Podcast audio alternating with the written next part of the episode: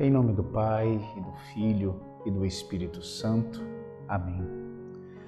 Vem, ó Espírito Santo. Vem força de Deus e doçura de Deus. Vem, tu que és movimento e quietude ao mesmo tempo. Renova nossa coragem, preenche nossa solidão no mundo, cria em nós a intimidade com Deus. Já não dizemos como o profeta, vem dos quatro ventos, como se ainda não soubéssemos de onde vens. Nós dizemos, Vem Espírito do lado transpassado de Cristo na cruz. Vem da boca do ressuscitado.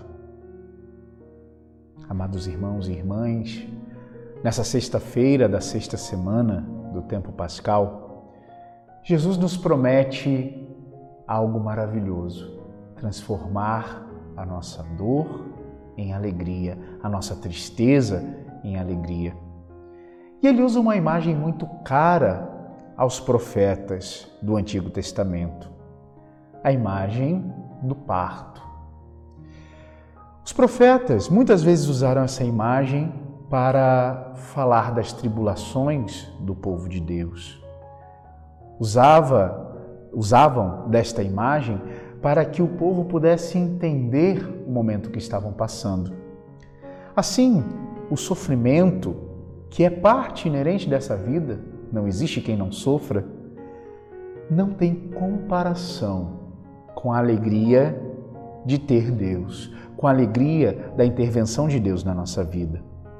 Portanto, meus queridos, o que Jesus quer nos dizer hoje no Evangelho é que, tão certo quanto a vista do filho faz a mãe esquecer das dores, assim também a nossa tristeza em Jesus se transformará em alegria. Hoje celebramos Santa Rita de Cássia, uma santa tão querida de todos nós. E ela é exemplo vivo de tudo isso.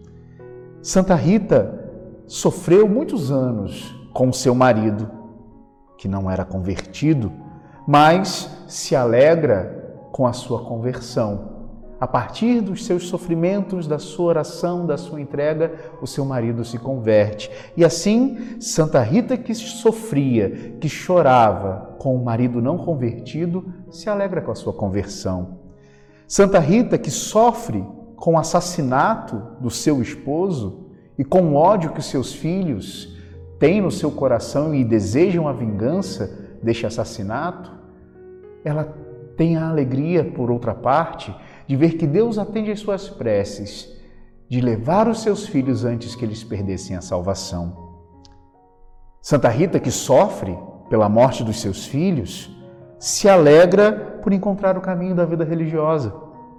Ela que sofre no convento se alegra por partilhar a intimidade dos sofrimentos de Cristo.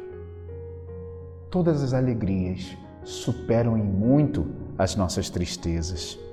Portanto, eu te convido hoje a crer também que Deus transformará a sua dor, a sua tristeza de hoje em plena alegria e, como diz Jesus, uma alegria que não pode ser tirada.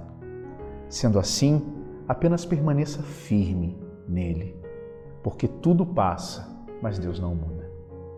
Abençoe-vos, Deus Todo-Poderoso, Pai e Filho e Espírito Santo.